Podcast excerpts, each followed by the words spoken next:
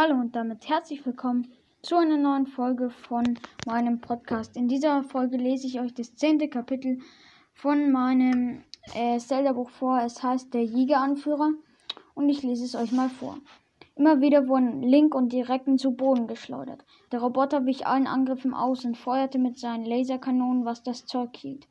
Wir haben erfahren, dass sich der Jäger an der Jägeranführer im Versteck aufhält, sagte Obosa. Kümmere dich, kümmere dich um ihn. Ich und die anderen übernehmen hier weiter den Kampf.